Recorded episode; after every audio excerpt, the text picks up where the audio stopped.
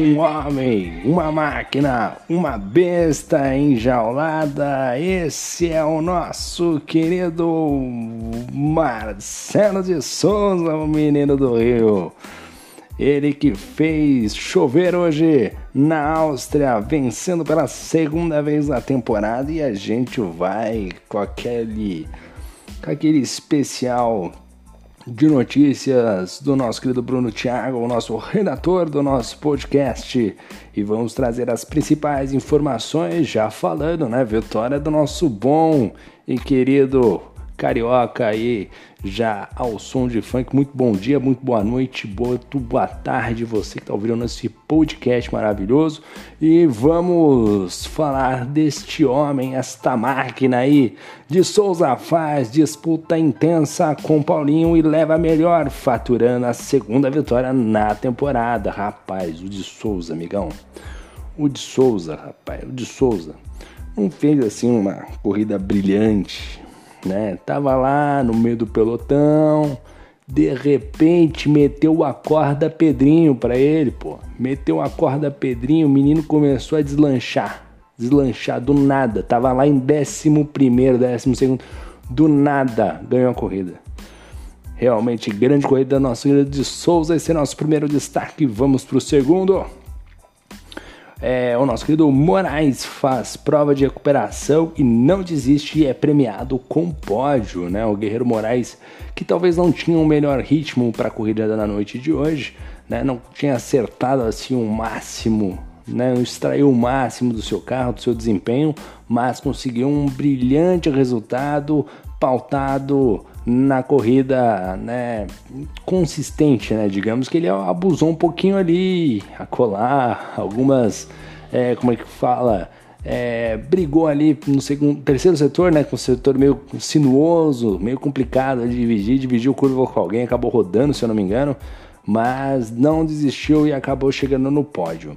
Outro destaque na noite de hoje é Davi Torres, que volta a andar bem e faz seus primeiros pontos na temporada. Né? O Davi Torres, que foi apelidado de menino prodígio na temporada passada, nessa ele era o menino decepção e estava sendo decepção até hoje, continua sendo decepção, mas hoje ele marcou ponto. Né? Então, parabéns ao nosso querido Davi Torres, o menino prodígio.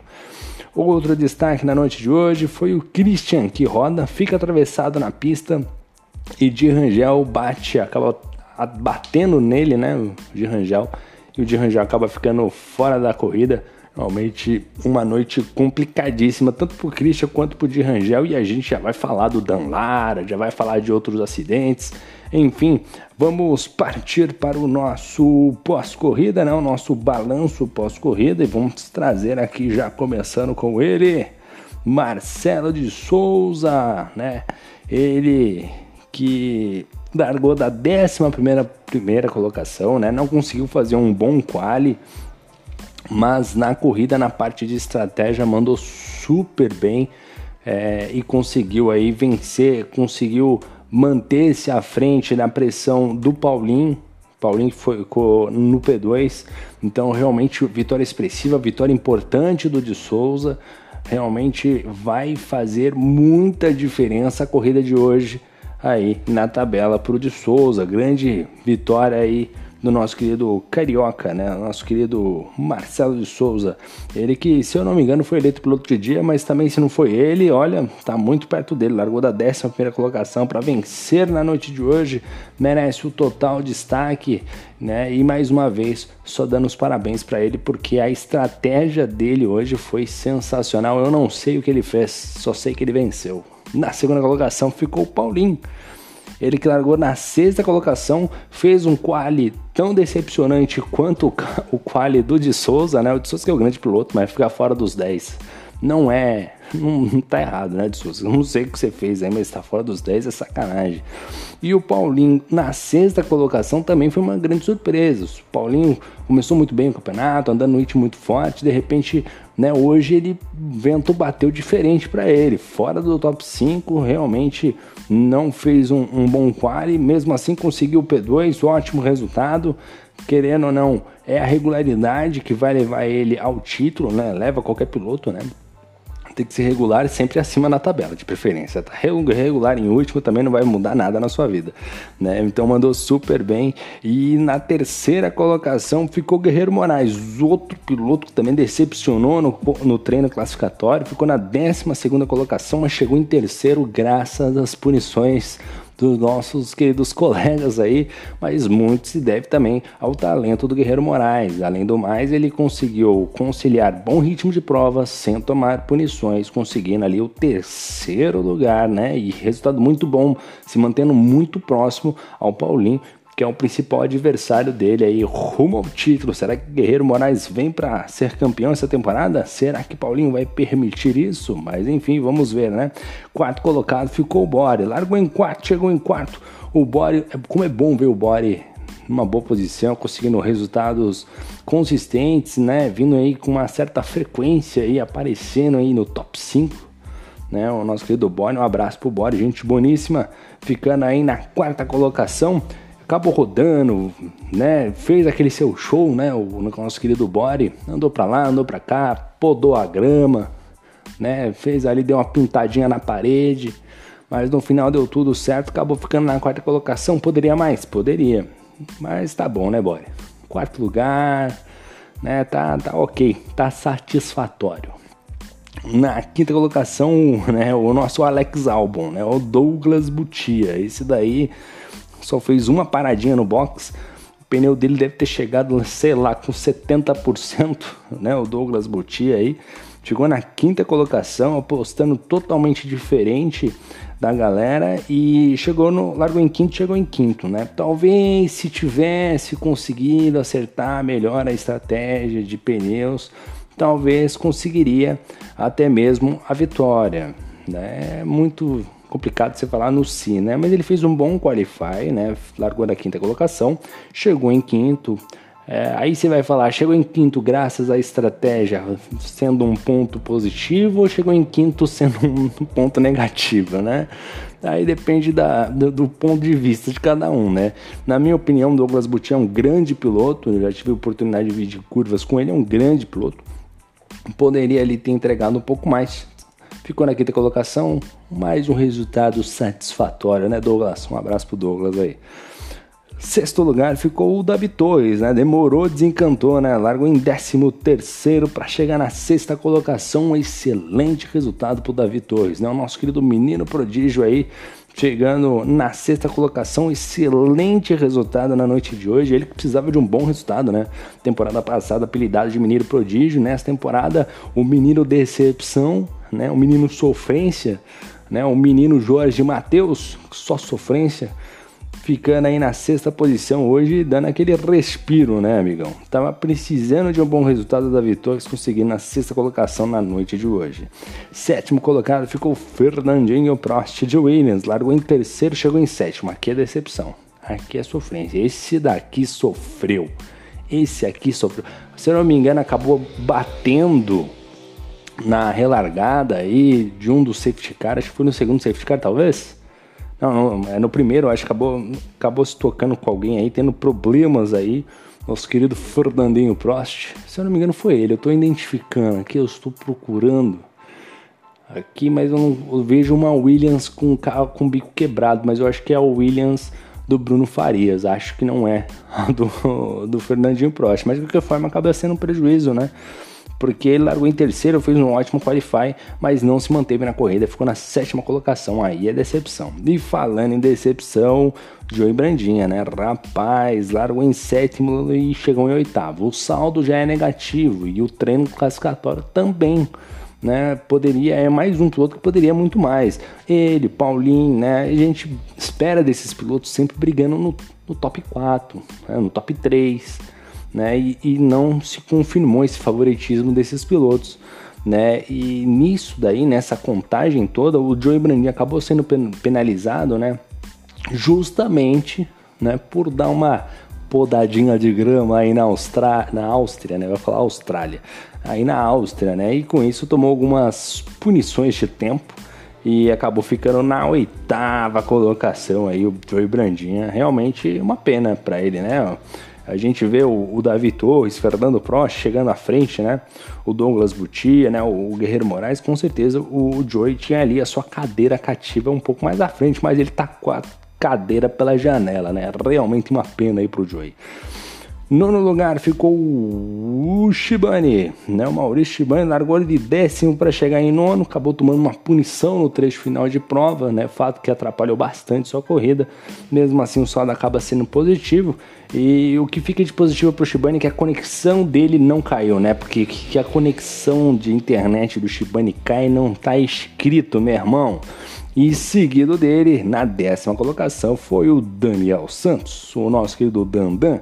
Largou de 17 para chegar em décimo. Um excelente resultado para o Daniel Santos. Primeiro que chegou em décimo, né? E segundo que não bateu, né? Conseguiu aí levar até a décima colocação o Daniel Santos. É, ele que segue aí na luta por melhores resultados. Hoje foi um bom resultado para ele, mas poderia mais. Décimo primeiro, o Christian, né? O Christian é outro piloto largou em nono, chegou em décimo primeiro, ele que se envolveu no acidente aí, juntamente com o com o de Rangel, né? Os dois acabaram batendo aí, realmente uma pena.